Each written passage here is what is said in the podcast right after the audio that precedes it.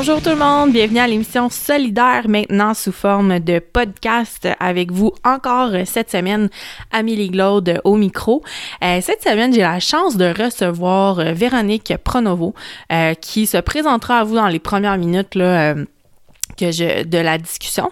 Donc, euh, on va parler du droit à l'avortement euh, qui est euh, ben, qui fait les manchettes hein, ces temps-ci dans l'actualité. Donc, c'est une discussion que j'ai eue avec elle un peu plus tôt cette semaine qui a été très enrichissante. J'ai appris vraiment beaucoup de choses. je lui ai dit à la fin du podcast justement. donc, j'en profite pour remercier avant qu'on débute en fait la, la diffusion euh, pour remercier Balado Québec pour l'hébergement euh, de mon podcast. Et euh, je vous mentionne aussi que le podcast est disponible sur iTunes, Google Play, Spotify et tous les bons podcatchers. Donc, je vous invite aussi à me visiter sur ma page Facebook, facebook.com solidaire.podcast et à alimenter la discussion sous les publications de mes balados. donc, poser des questions, suggérez-moi des, euh, des, invités ou invitez-vous vous-même euh, au podcast, comme j'ai dit, euh, à chaque semaine. Donc, je vous souhaite une bonne écoute et envoyez-moi vos commentaires. Ça me fait toujours plaisir de vous lire. Je m'appelle Véronique Pronovo, je suis doctorante en sciences politiques à l'UCAM et je suis chercheur à la chaire Raoul Durand. Merci beaucoup d'avoir accepté mon, mon invitation à venir me jaser aujourd'hui au podcast Solidaire. C'est vraiment, vraiment gentil. Ça me fait vraiment plaisir. Merci pour l'invitation. Aujourd'hui, avec, euh, avec toi, Véronique, j'avais envie qu'on parle un peu du droit à l'avortement euh, parce que c'est un sujet qui est euh, très chaud présentement, notamment parce qu'il se passe aux États-Unis puis qui fait écho au Québec ici. Donc, si tu veux, on peut commencer par faire un petit, un bref historique peut-être du droit à l'avortement pour remettre les gens en contexte, leur expliquer justement d'où ça sort puis qu'est-ce qui en est découlé. Donc, euh, je te laisserai aller sur ce sujet-là. Ben, en fait, pour la première fois au Canada, il y a eu l'adoption d'une loi fédérale qui a criminalisé l'avortement en 1869. Et à cette époque-là, là, tant les femmes que euh, les médecins qui pratiquaient l'avortement étaient euh, cernés par cette loi-là, ou en tout cas étaient les sujets de cette loi-là, et pouvaient euh, avoir la prison à vie, en fait, s'ils étaient pris en flagrant délit. C'est sûr qu'après, il y a eu différents types, donc ça s'est un peu découlé. Là. En 92, on va aller encore plus loin, on va criminaliser la vente de contraceptifs et puis toutes sortes de diffusion d'informations relativement soit à la contraception ou à l'avortement. Donc, à ce moment-là, on peut dire qu'à toute fin pratique, là, euh, les femmes deviennent presque obligées de tomber enceinte et de mener à terme les grossesses. Là. Mmh, wow. À partir Ils de. perdent possession euh, de leur corps, là, si tu me permets. Ben, c'est exactement ça, en fait, le problème. Hein. C'est que on dirait qu'à à, l'origine, on voyait un peu plus que finalement, ça servait vraiment à freiner l'autodétermination des femmes euh, et, leur possibilité de faire ce qu'elles voulaient de leur corps, finalement. Aujourd'hui, euh, les anti-choix vont un peu euh, se braquer quand on leur dit que c'est leur volonté et ils vont poser ça justement au droit du fœtus, sur lequel on pourra revenir là un peu plus tard. Oui, bien sûr. Euh, donc, suite à ça, en fait, dans les années 60, hein, c'est dans, dans les années 60, c'est toujours criminalisé l'avortement au Canada. Euh, l'ancien euh, bureau, en fait, ça s'appelle le Bureau fédéral de la statistique, l'ancien Statistique Canada, dénombrait qu'il y avait au-dessus de 55 000 femmes qui avaient été admises euh, dans les hôpitaux euh, pour euh, des complications dues à, à des auto-avortements ou à des avortements clandestins. En 66, ça devient encore plus probant, si tu veux, euh, ça devient en fait la première cause d'hospitalisation des Canadiennes. Euh, exactement, oui, avec plus que 45 000 admissions euh, en 66 seulement. Donc, on est, on est vraiment dans un contexte là, de criminalisation, dans un contexte où est-ce que finalement on voit que les femmes n'arrêtent pas d'avorter, en fait, euh, lorsque c'est illégal. Au contraire, elles, continuent à le faire avec à peu près les mêmes proportions, en fait, euh, sauf qu'elles le font d'une manière qui met en danger leur sécurité, voire leur vie. Euh, en 67, le Québec va être la première clinique, la première province en fait à financer l'ouverture d'une clinique et d'une organisation de planification des naissances, et ça malgré l'interdiction fédérale. Donc ça date pas d'hier que le Québec était quand même précurseur dans la question de l'accès à l'avortement pour les femmes. En 69, là, j'essaie d'accélérer un peu, là, je sais que ce, ce préambule-là est peut-être un peu long, mais en 69, en fait, euh, le gouvernement fédéral va assouplir un peu la loi en disant que euh, l'avortement va être permis, mais uniquement si la vie de la femme est en danger. Il va y avoir tout un paquet de conditions à remplir, notamment le fait de passer devant un comité d'avortement thérapeutique qui va décider oui ou non si l'avortement est, est, requis et nécessaire. Et ça fait en sorte que oui, donc l'avortement devient euh, euh possible dans les cas justement là, de, de, danger pour la vie de la mère, mais euh, l'accès demeure extrêmement limité. Euh, dans les années 70, le Dr. Morgan Taylor commence à ouvrir des cliniques à, à Montréal, malgré l'interdiction encore. Il va aussi y avoir des manifestations assez importantes là, autour du droit à l'avortement. Donc, le mouvement des femmes qui va se mobiliser derrière cette question-là. Notamment, euh, il y a le Front commun pour l'abrogation des lois sur l'avortement qui avait un slogan qui disait « Nous, Québécoises, voulons le contrôle de nos vies, fini les avortements de boucherie ». Donc vraiment une grande mobilisation populaire qui s'organise autour de ça. Euh, dans la continuité en fait des années 70 où est-ce que finalement euh, le Dr Morgan Taylor va être poursuivi euh, dans au moins trois procès en fait euh, devant les cours québécoises et les trois fois en fait il va être acquitté par des jurys. Et c'est donc à ce moment-là que la, la, province du Québec va décider d'arrêter les euh, les poursuites envers notamment le Dr Morgan Taylor, mais les autres médecins aussi qui pratiquaient au sein des cliniques d'avortement qui étaient euh, qui avaient ouvert pignon sur rue. Ah, c'est intéressant ça par exemple qu'on ait renversé tout ça que, que finalement il n'y a pas eu de sanction, c'est euh, c'est quand même notoire là. Oui, exactement. C'est assez notoire et, et même euh, quand même un, un, appui de taille qui va venir en 88, donc quelques années plus tard, euh, à l'aube de la décriminalisation par euh, par la Cour suprême. Santé Canada va soutenir en fait que l'avortement est une procédure médicale essentielle, puis que ça doit être couvert en fait par les programmes provinciaux d'assurance maladie. Fait que ça, quand même, quand une institution vient légitimer une requête ou une demande qui est faite par les groupes de base, les groupes militants, les groupes de femmes, c'était quand même pas anodin non plus. Et donc tout ça pour mener à la décriminalisation, l'arrêt Morgan Taylor de la Cour suprême en 88 qui met fin aux restrictions fédérales. Une avortement, euh, une femme à partir de ce moment-là va pouvoir avoir un avortement sur demande. Euh, et, le problème que cet arrêt-là va générer, par contre, c'est qu'elle va laisser la porte ouverte. Hein, et, elle va dire en fait aux législateurs que c'est leur rôle de baliser, de limiter le droit à l'avortement en vue de protéger le fœtus. Et c'est pour ça qu'on parle énormément de l'arrêt Tremblay contre d'Aigle en 89, oui. qui vient stipuler finalement un peu fermer cette porte-là en quelque sorte, de dire que le fœtus a pas de personnalité juridique et qu'il n'existe donc pas de droit du fœtus. On vient euh, réaffirmer en fait ou confirmer à nouveau que euh, le statut euh, juridique d'une personne commence à la naissance. Et évidemment, sur cette question-là, il faut savoir que le Québec et le Canada sont pas du tout des exceptions. C'est pas mal la norme, en tout cas dans les pays occidentaux. Merci pour ce, ce, ce cette histoire-là. Est-ce que tu avais des points à ajouter, peut-être? Ben en fait, euh, ce qu'il faut aussi savoir, c'est que bon, depuis ce temps-là, oui, c'est décriminalisé, ce qui veut pas dire que euh, pour autant euh, euh les anti-choix ont pas continué à essayer de mobiliser, euh, que ce soit les tribunaux ou les institutions politiques. Hein. En 2008, on va se souvenir de la du projet de loi C484 qui essayait de ramener la question du statut juridique du fœtus en utilisant notamment le terme de ou le concept d'enfant en non né encore, euh, qui est un concept en fait qui existait aux États-Unis et qui a été amené là, au Canada à ce moment-là. Euh, 2012, même chose, une autre motion, la motion Woodward, qui ramène encore une fois cette question-là, mais qui parviennent jamais vraiment à avancer euh, très loin là, euh, au sein du Parlement. Tu l'as mentionné plusieurs fois, euh, tu parles de anti-choix et souvent on, entendait plus pro-vie. mais je constate que anti-choix est vraiment le, terme. Est-ce que ça fait partie d'un mouvement ou euh, euh, comment t'en es venu à, à, mentionner le terme anti-choix au lieu de pro-vie?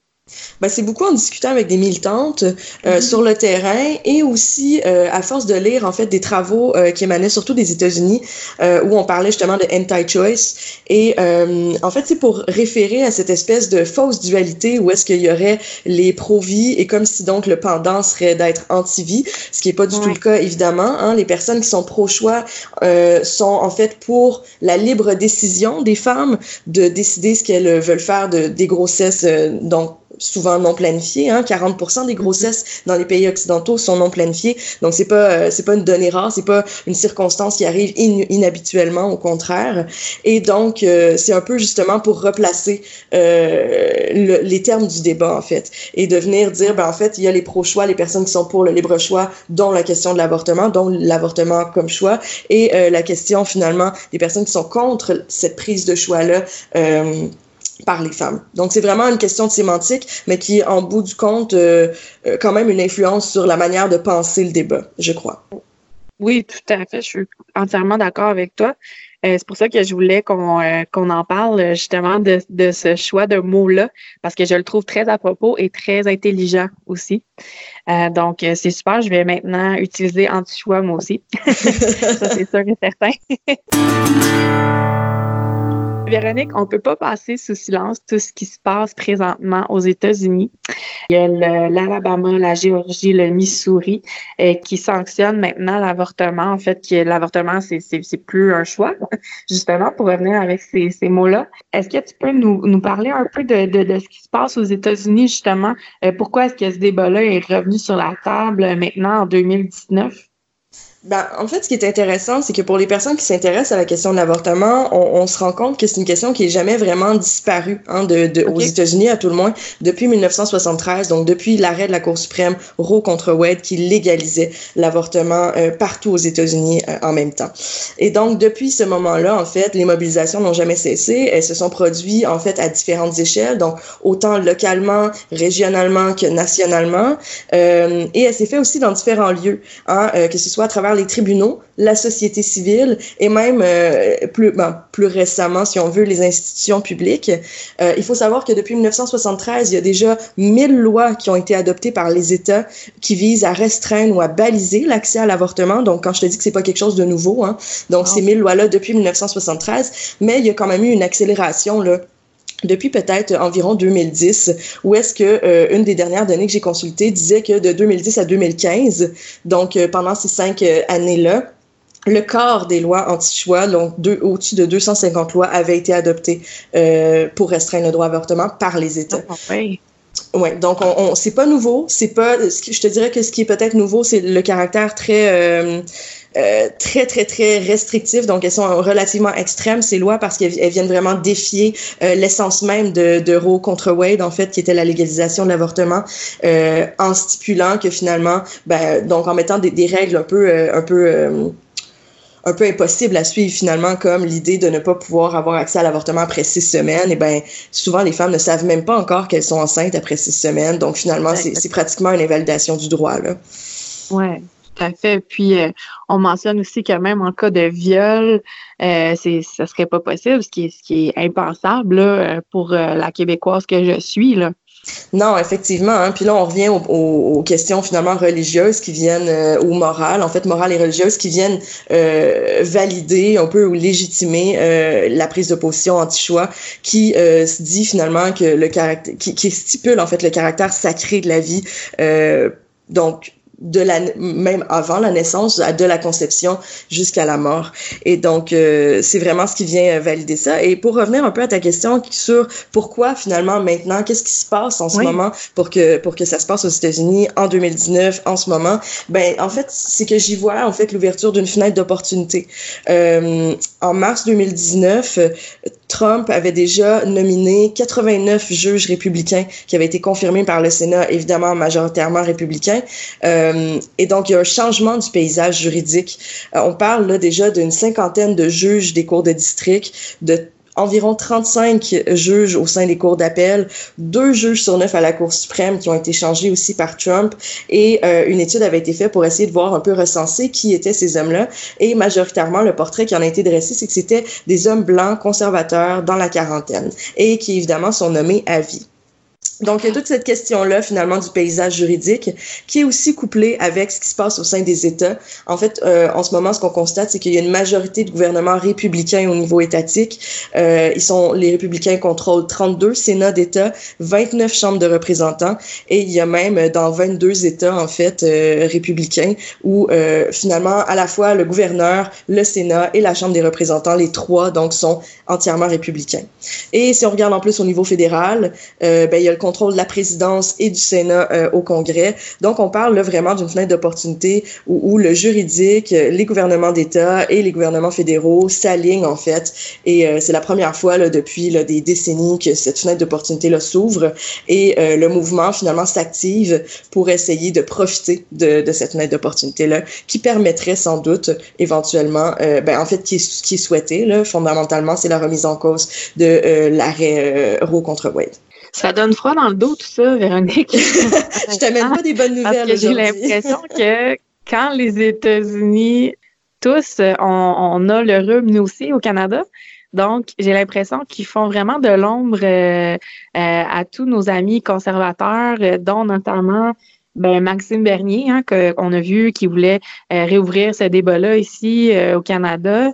Est-ce que tu penses que tout, tout ce qui ben, en fait tout ce qui se passe justement aux États-Unis présentement va faire écho au Canada? Est-ce que tu penses que vraiment les Canadiens, Canadiennes vont vont s'aligner vers la même direction que les États-Unis? Mais je te dirais que la recriminalisation au Canada est très peu possible euh, à l'heure actuelle. Hein. Notre Cour suprême, en fait, il y a plusieurs facteurs, encore une fois, qui viennent expliquer ça. Il y a euh, évidemment le fait que la Cour suprême du Canada n'est pas aussi partisane ni polarisée qu'aux États-Unis, ce qui est fondamentalement une bonne nouvelle. Euh, il y a la question de la jurisprudence canadienne. Hein. Il y a plusieurs, plusieurs arrêts qui ont été faits sur la question de l'avortement qui allaient pas mal tous dans le même sens de justement légaliser et de reconnaître que c'est un droit constitutionnel pour les femmes que d'avoir accès à l'avortement il y a aussi la question de l'opinion publique. Hein. L'opinion publique québécoise, elle est très, très, très majoritairement pro-choix. Euh, l'opinion canadienne, l'opinion publique canadienne aussi, peut-être dans une un peu moindre mesure, mais euh, quand même euh, majoritairement en faveur de l'avortement. Et le fait que l'avortement, en fait, représente une priorité politique pour très peu de gens au Canada et encore moins au Québec, ben, ça fait en sorte que ça, ça pourrait représenter quand même un, bon, j'irai pas jusqu'à dire un suicide politique, mais en tout cas, le parti politique ou, ou la personnalité politique qui qui, viendrait mettre de l'avant une telle priorité dans le cadre des prochaines élections, euh, ça lui coûterait très cher politiquement. Là, il faut, euh, il faut, mm-hmm. il faut, ouais, ouais, ouais, il faut quand même être honnête là-dessus. Et donc, ça, ça ramène la question, euh, finalement, qui est le véritable enjeu actuellement, qui n'est pas nécessairement la recriminalisation, mais euh, l'accès, en fait, à l'avortement, qui est très inégal à travers euh, les provinces canadiennes.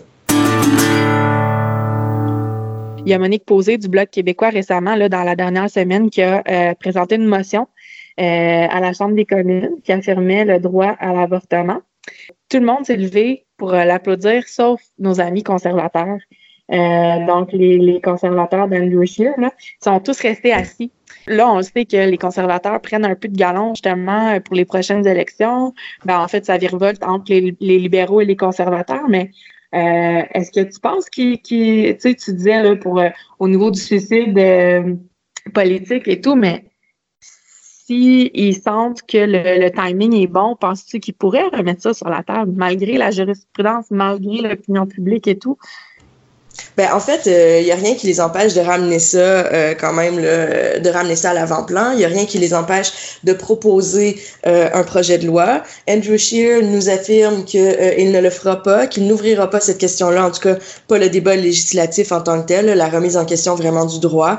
ça n'empêcherait pas, par contre, comme ça a été le cas dans les, dans les années 2005-2010, ça n'empêcherait pas certains députés qui anti-choix, donc probablement conservateurs, la, majorité des, des, des anti-choix se dans ce parti, euh, mm-hmm. de proposer un projet de loi privé. Et là, à ce moment-là, c'est que c'est pas un parti qui est porté par euh, un projet de loi qui est porté par un parti, mais qui est porté par un député en tant que tel.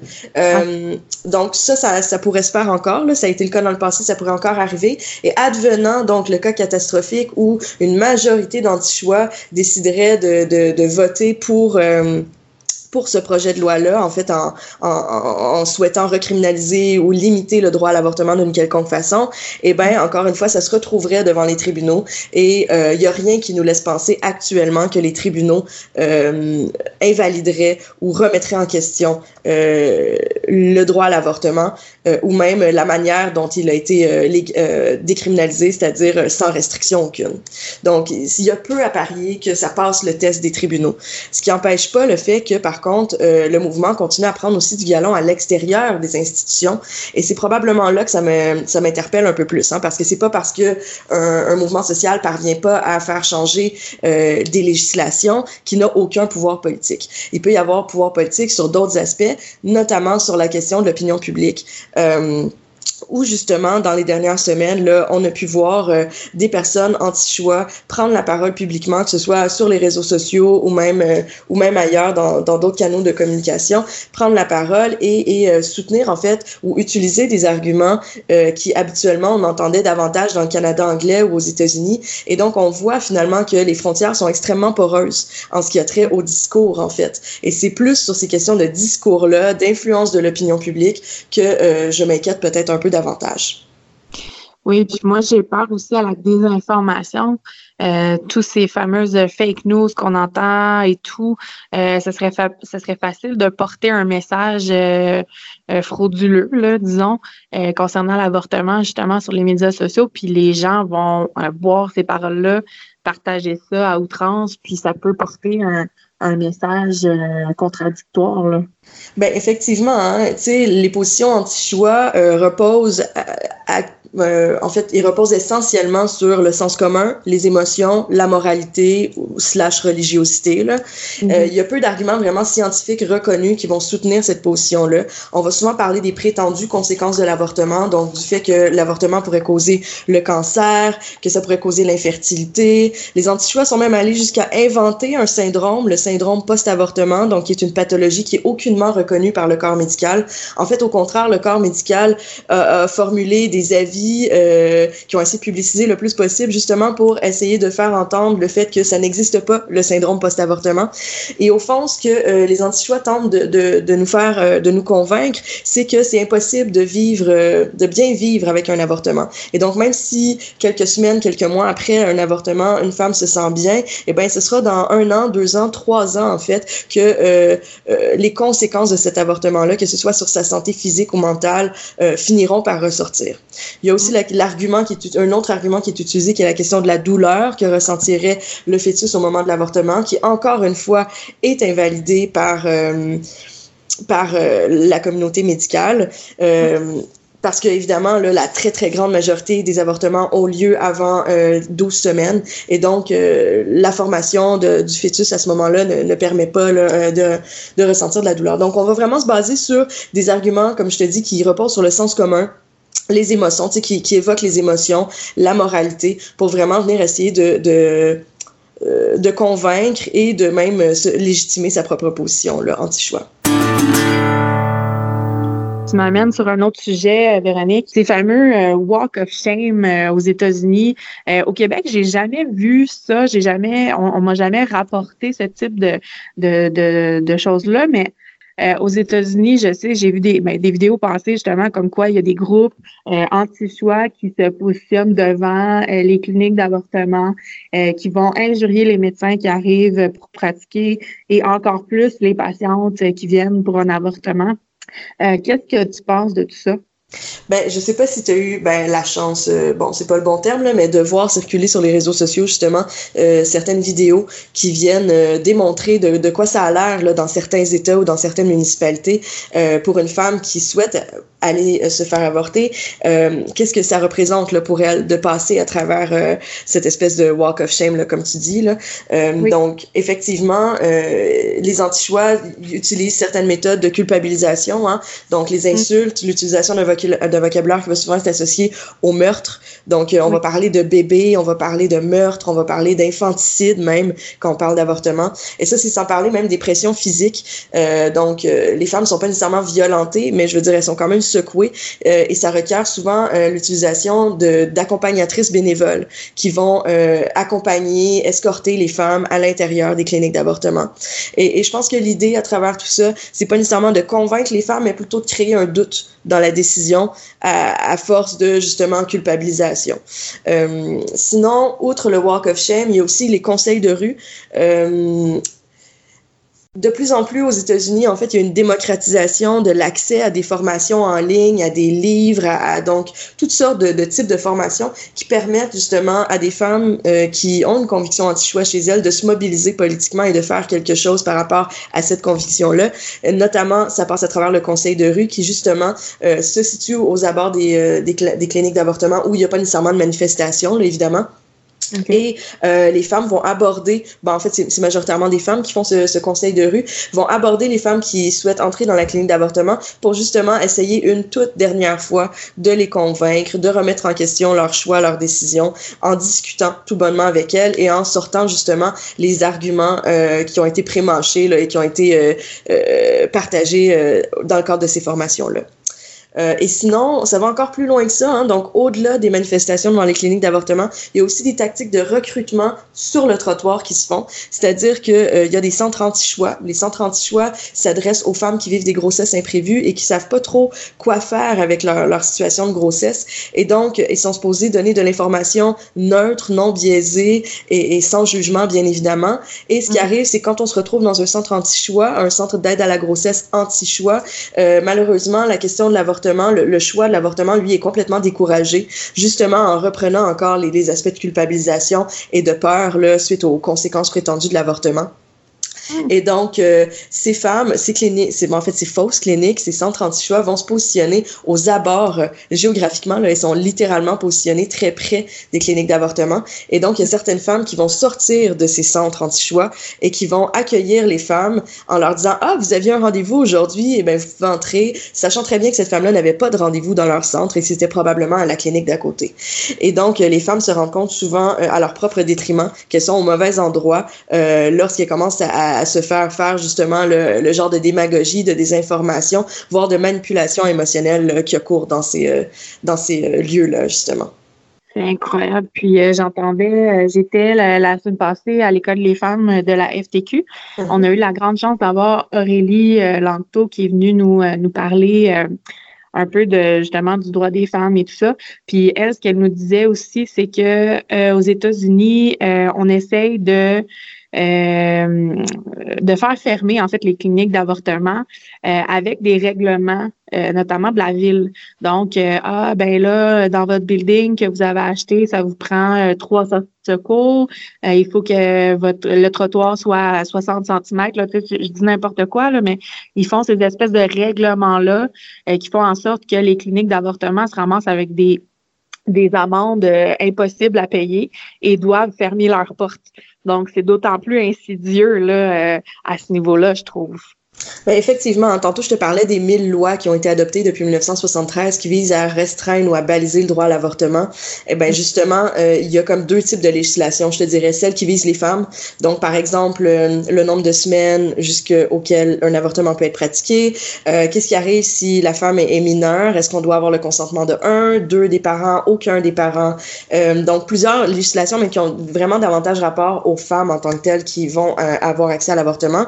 Et de l'autre côté, le deuxième type de législation, c'est vraiment ceux qui s'adressent aux cliniques en tant que telles ou aux médecins euh, sur justement la quantité d'avortements ou sur justement, tu parlais, la largeur des, des couloirs, euh, sur les équipements requis, sur le fait qu'il doit y avoir un hôpital qui est accrédité euh, pour recevoir finalement euh, les femmes en cas de, de, de, de, problème finalement suite à l'avortement, ce qui est extrêmement rare, il faut le dire. Et donc, toutes ces lois-là font en sorte que justement, ben, par exemple, l'accréditation à, à, euh, à un hôpital fait en sorte que ben, dans les milieux ruraux, c'est à toute fin pratique impossible dans certains États d'avoir des cliniques d'avortement, ce qui fait en sorte d'augmenter la pression sur les cliniques restantes parce que les cliniques euh, en milieu ruraux ferment.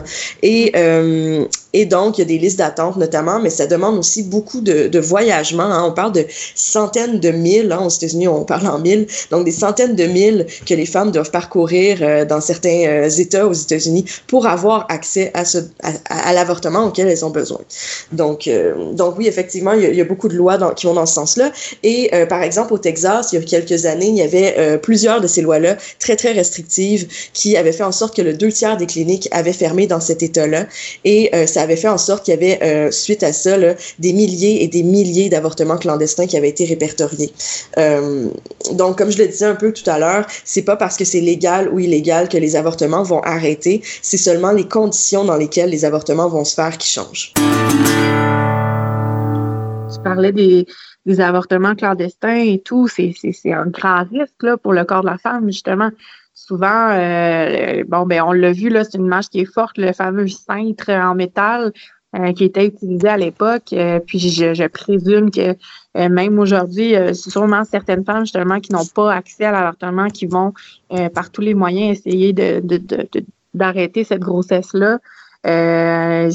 C'est un danger sur la société. Là. C'est, un, un enjeu public là, rendu là, quand on interdit l'avortement. Ben tout à fait. C'est une question de santé publique, c'est une question d'égalité femmes-hommes, bien évidemment. Euh, et euh, en fait, euh, justement, ben, comme je te le disais tantôt, hein, dans les années 60, la première cause d'hospitalisation pour les femmes canadiennes, euh, c'était les avortements bâclés ou les auto-avortements. Donc, euh, on veut pas revenir à ce genre de situation-là. Et comme je te le disais, au Texas, ça a été une, c'est une préoccupation constante de la part, ben, notamment évidemment des mouvements, des groupes de femmes, mais aussi des démocrates qui se sont un peu chargés de cette question-là et qui commencent, à travers les différents États, à se doter de lois qui, au contraire, viennent garantir l'accès à l'avortement, notamment euh, à travers la question, il y a plusieurs là, types de lois, encore une fois, qui sont dans ce sens-là, mais euh, notamment la question des bubble zones, qui justement, tantôt on parlait des, euh, des walk of shame, eh ben, viennent créer une espèce de zone tampon autour des cliniques, donc qui réglemente une espèce de, disons, par exemple, au Québec, on en a une depuis 2016, la loi 92 qui a été mise en place par Barrette, qui stipule que euh, 50 mètres autour des cliniques d'avortement, c'est interdit dans ces, euh, dans ces 50 mètres-là, dans ce périmètre-là, de euh, manifester euh, ou contre l'avortement. Donc, il y a certaines villes américaines qui ont adopté ce type de loi-là, qui ont été contestées devant les tribunaux à cause de la question de la liberté d'expression, du libre droit d'association et tout ça. Et donc, ça l'a eu, tout dépendant des États, parfois ça a été invalidé, parfois ça a été, ça a été toléré bon, ben on pourrait dire que Gaétan Barrette aurait fait une bonne chose euh, dans sa carrière. oui, mais en fait, ce qui est intéressant, en fait, c'est de voir que justement, un peu les mêmes, euh, les mêmes stratégies qui sont utilisées aux États-Unis sont utilisées ici aussi, euh, parce que justement, je viens de te dire que ces lois-là étaient souvent contestées devant les tribunaux par les anti-choix aux États-Unis. Eh ben, au Québec, c'est exactement ce qui se passe en ce moment. Euh, Campagne Québec Vie, une organisation anti-choix et une médecin, euh, une médecin lavalloise, en fait, Roselyne Lebel, ont décidé de porter devant les tribunaux cette loi 92 en disant justement que, ben, en soutenant le fait que leur liberté d'expression était brimée, leur droit d'association et autres. Donc, euh, reste à voir là, comment ce sera interprété par les tribunaux. Sauf que, euh, encore une fois, pas trop d'inquiétude, je vous dirais, euh, pour l'instant, compte tenu que cette loi 92 avait vraiment été calquée sur une loi très similaire en Colombie-Britannique, qui, elle, avait passé le test de la charte et qui avait été validée par la Cour suprême du Canada. Donc, peu de chance là, que cette tentative des anti-choix réussisse en tout cas, actuellement, on n'est pas trop inquiète. OK. Bon, ben, c'est un soulagement. Euh, il, fallait, fallait en fait que, que, je vienne sur le sujet au niveau de la religion, euh, parce que c'est, je pense, euh, le cœur un peu là, du débat en tant que tel. en 2018, il y a le pape François qui a comparé l'avortement au recours à un tueur à gage. Qu'est-ce que ça veut à ouais, c'est ben écoute, c'est l'image est très forte, hein. L'image est même choquante, on va se le dire. Euh, les mouvements anti-choix euh, en Occident, donc euh, et plus plus de manière plus importante là, donc au Canada et aux États-Unis, sont essentiellement évangéliques et catholiques. Et donc ces deux branches-là justement vont euh, vont vraiment miser sur le caractère très sacré de la vie. Et c'est dans ce cadre-là, en fait, qu'il y a certains États américains qui ont décidé de ne mettre absolument aucune, euh, aucune euh, restriction, euh, condition, pardon, où les femmes pourraient effectivement euh, se faire avorter. On parle tout le temps des trois exceptions aux États-Unis qui sont le viol, l'inceste et le danger pour la vie de la, de la femme, en fait. Mm. Et euh, dans certains États, là, récemment, dans les lois ultra conservatrices et ultra restrictives qui ont été adoptées, ces conditions-là ne sont ces exceptions-là ne sont même pas incluses dans la loi, justement parce qu'on dit non, le caractère sacré de la vie doit primer, et donc que euh, la grossesse soit le résultat d'inceste, de viol ou peu importe, euh, le caractère sacré de la vie demeure en fait et ne peut pas être mis en question. Ce qui est intéressant de voir, c'est que cette attitude-là envers l'avortement n'a pas toujours été la même. Hein. Euh, pendant des centaines d'années, en fait, les avortements se faisaient et c'était pas vraiment problématique. C'était pas vraiment une question morale non plus. Hein. Euh, il y a eu deux changements assez brusques aux États-Unis, à tout le moins. Euh, il y a eu vers la fin des années 1800, début des années 1900, la American Medical Association, qui était effectivement euh, majoritairement composée d'hommes médecins protestants, va commencer à faire des pressions sur les différents États aux États-Unis pour qu'ils adoptent des lois anti-avortement. Euh, ce qu'on se rend compte à, la lecture justement de, ces événements-là, c'est que c'était surtout par intérêt à l'époque qu'ils le faisaient euh, pour renforcer l'influence de leur association médicale mais aussi pour renforcer l'autorité des médecins, en fait, euh, dans leur rôle, finalement, auprès, auprès des femmes, notamment. Donc déjà, un, premier revirement, si je te dirais, de situation quand euh, la American Medical Association prend cette position-là. Et euh, beaucoup plus récemment, en fait, dans les années 80, euh, pour la première fois, les conservateurs aux États-Unis vont s'organiser autour de la notion de moral majority ou majorité morale. Et euh, pourtant, la question morale n'avait pas nécessairement été euh, une priorité euh, très, très importante avant ça. Donc, on assiste vraiment à une politisation des valeurs religieuses qui finissent par se décliner comme un mouvement social qui a un agenda politique, qui développe un répertoire tactique et donc qui va développer des stratégies sociopolitiques pour arriver à faire avancer son agenda euh, politique et législatif. OK. C'est toujours dans un point de vue de contrôle du corps de la femme. Hein. on dirait que même, ben, en fait, la religion en tant que telle, euh, peu importe laquelle, a, a besoin d'avoir une emprise sur le corps de la femme. Puis, euh, ben, avec l'avortement, on dirait qu'on fait passer ça sur le dos du, du fœtus, du droit, euh, du droit à la vie, là, et tout ça, mais dans le fond, c'est dans le but de, de contrôler la femme. Oui, exactement. Puis c'est un peu ce que je te disais au tout début quand je te disais que euh, en fait euh, euh, en 80 en 1892 au Canada, on allait plus loin encore en criminalisant les produits contraceptifs en fait. Ben là, c'était beaucoup très évident en fait qu'on essayait de contrôler euh, les décisions des femmes, les corps des femmes. Aujourd'hui, ben les euh, les anti-choix vont vraiment essayer par tous les moyens là de de refuser ce cette étiquette-là, justement, d'être anti-féministe, euh, alors que, en fait, de mon point de vue, du point de vue de plusieurs chercheurs euh, féministes, en fait, euh, c'est euh, c'est vraiment euh, un mouvement, le mouvement anti-choix fait partie d'un mouvement anti-féministe très conservateur qui, justement, a quand même a quand même le vent dans les voiles, en tout cas aux États-Unis, à tout le moins. Oui, tout à fait. Euh, puis on voit aussi beaucoup de, de soulèvements. Justement, je trouve ça magnifique de voir euh, toutes ces femmes et tous ces alliés, là, disons, euh, qui, qui vont dans les rues, qui manifestent. malheureusement, il y en a plusieurs d'entre elles qui se font qui se font un peu ridiculiser. on leur dit que bon, ça n'a pas rapport là, de, de manifester, que que ça ira nulle part. Est-ce que tu penses que ces soulèvements-là vont réussir à faire changer un petit peu les choses? Euh, ben, c'est sûr qu'aux États-Unis, euh, en ce moment, euh, toute forme de mobilisation, toute forme d'appui pro-choix est, quand même la bienvenue. Est-ce que le droit va nécessairement être invalidé? Pas nécessairement. La question est, est, quand même assez complexe. Il va falloir voir, tu sais, pour que pour que ce soit invalidé, il faudrait déjà que la Cour suprême américaine euh, décide de prendre ce cas-là, parce que les cours suprêmes ont le choix de, de, de, prendre ou non les dossiers qui lui sont euh, euh, référés.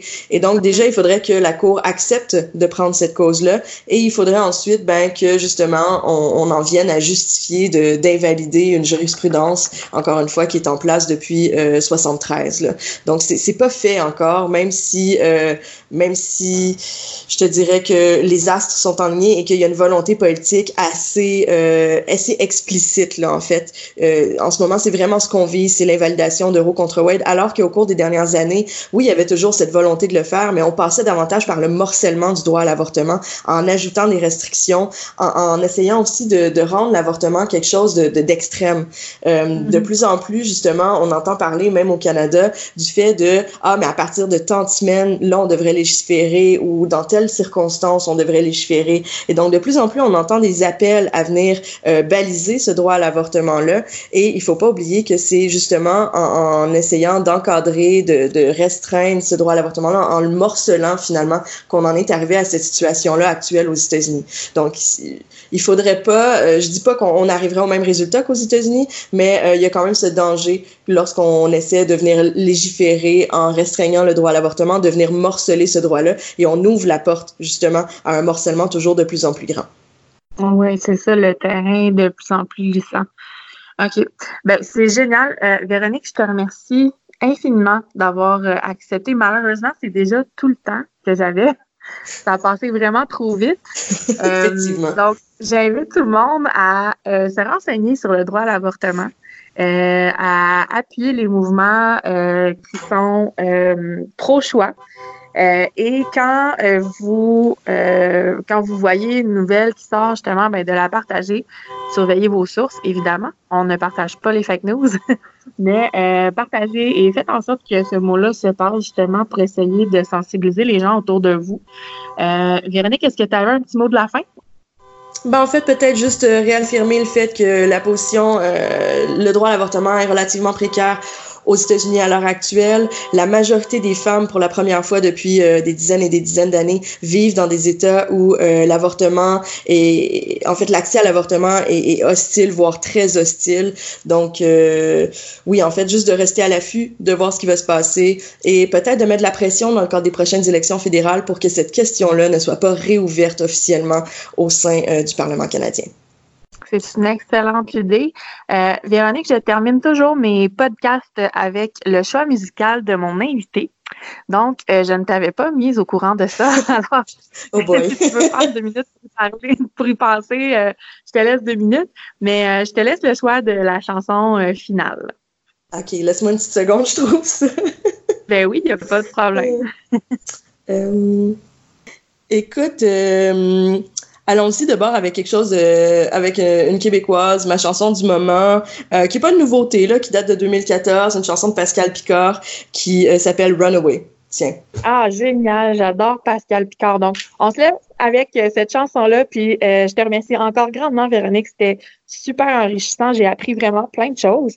Euh, puis, euh, j'invite mes auditeurs à nous suivre là, sur ma page Facebook, facebook.com solidaire.podcast. Euh, laissez-nous des commentaires et posez des questions à Véronique si jamais vous en avez vous avez goût d'en apprendre un petit peu un petit peu plus. Donc, merci beaucoup tout le monde, puis à la prochaine.